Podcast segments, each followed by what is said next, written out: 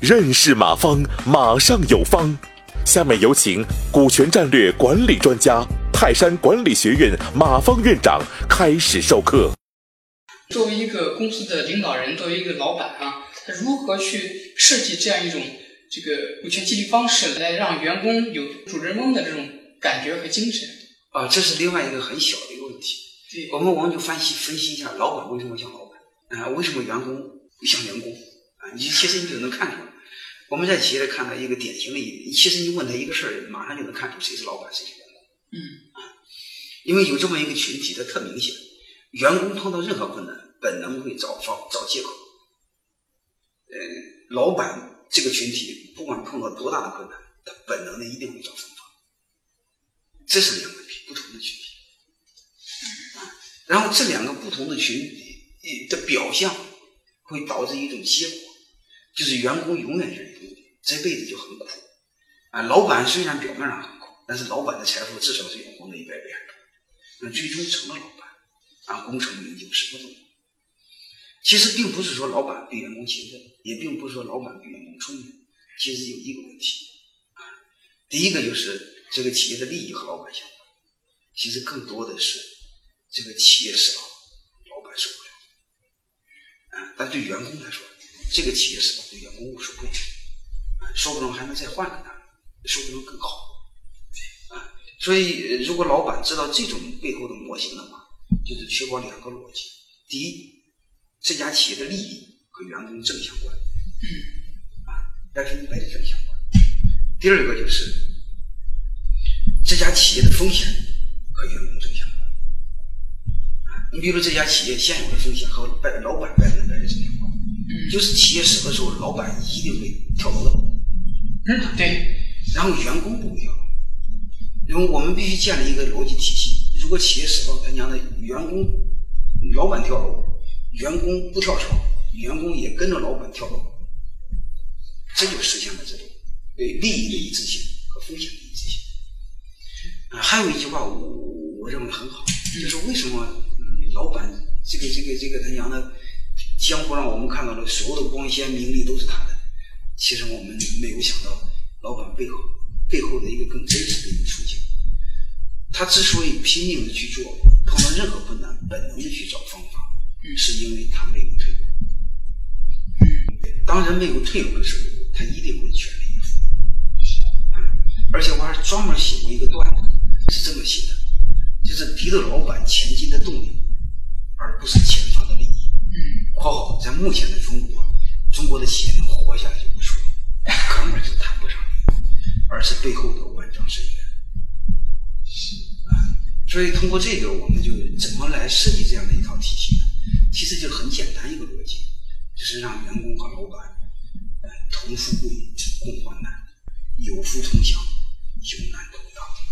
就是看似这么简单一个逻辑，江湖上这个狐朋狗友喝酒喝多了，谁都会说。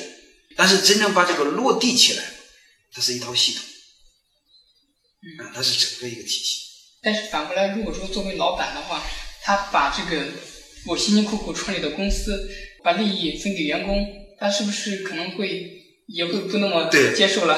你这个问题问的很好啊，因为太多的老板在他不了解股权的本质、股权激励的本质，他一定会认为，他娘的，这是我拼命干起来的，妈差一点喝酒要喝死。我凭什么分给那么顺的？不愿意，这是他不了解股权激励有关系。说白了，有人说中国的老板土啊土，确实和这有关系。读书读少，嗯，看任何问题都要了解这事物的本质。特别是做企业，我们永远要了解到商业的本质。这样的话，它对我们做商业还是现在很有意义的啊。所以我通过这个很典型的一个案例，嗯，来告诉大家理解这个事儿。因为我在讲课的时候。学生他喜欢听，他喜欢听的时候，就是我本质上是把很深奥的、很抽象的理论变得很形象，大家都愿意。你比如，我就问他，他为什么愿不愿意分股份？很多人是不愿意分，啊，就像问很多这个老板，上课的时候都问他，我说让你再结一次婚，愿意不愿意？很多人就不愿意。为什么？你们再结婚了和现在的离婚，老婆孩子分家，乱七八糟的，肯定受不了。但是我说一句话，他基本上都会同意。我说保留存量，我不知道你能听明白什么意思？就是你现有的老婆孩子我不动你的，对，啊，我再给你个老婆，你要不要？听明白了是吧？对对对，老板没有不要的。其实是啥意思呢？股权激励也是这样，就是股权激励不是分你现在的部分，而是你领导弟兄们一块儿做，把蛋糕做大，分增加那部分。你能听明白了吗？对，这个我能明白。就是说过来，给你个老婆不影响你现在的老婆，让你家外有家，嗯，什么家里的红旗飘飘，什么国外的什么红旗不倒，就是类似这种的，就是家里红旗不倒，国外彩旗飘飘，嗯，啊，这时候你会发现他就会愿意。所以股权激励的本质是创造增量，啊，然后大家一起分增量。这时候对于员工来说，呃，很开心，有了股份。但是这个时候对老板来说也很开心，嗯，因为分的不是他自己的对，啊，而且通过越分呢，老板的股份是越多还是越少？越多，越多。对所以怎么不愿意呢？你就明白这意思了。所以，呃，当很多老板把这个道理搞明白之后，他就会分。但是很多人他不明白，他就没法分。你比如我问你一句话，你就知道。嗯，老任在华为只有一个点儿股份，是这意思吧？对，老任应该是从百分百的股份把自己的股份越分越少。但我问你一句话：老任在华为的资产是越来越多还是越来越少？越来越多，这不就得了吗？能听明白了吗？对，股份看似越分越少，但是你家的财产是越分越多，嗯，就是这中间的一个逻辑是什么样的逻辑呢？就是蛋糕变大了。你看，你一个人挣，你一个人忙活，蛋糕能有多大？嗯，你要十来个人忙活有多大？你要十来个人忙活有多大？还有一个管理，为什么很多团队集合在一起做事？为什么不能一个一个做事？嗯为什么要成立一个企业？成立企业的本质上是实现一加一大于二的事，是这意思吧？对对，如果你实现一加一大于二的事，况况你不是一个企业，你把这帮鸟人都变成了合伙人，是这不就一加一更大于二吗？然后你会发现，每个人得到的都比自己单干的多，嗯，这不就是好玩的游戏吗？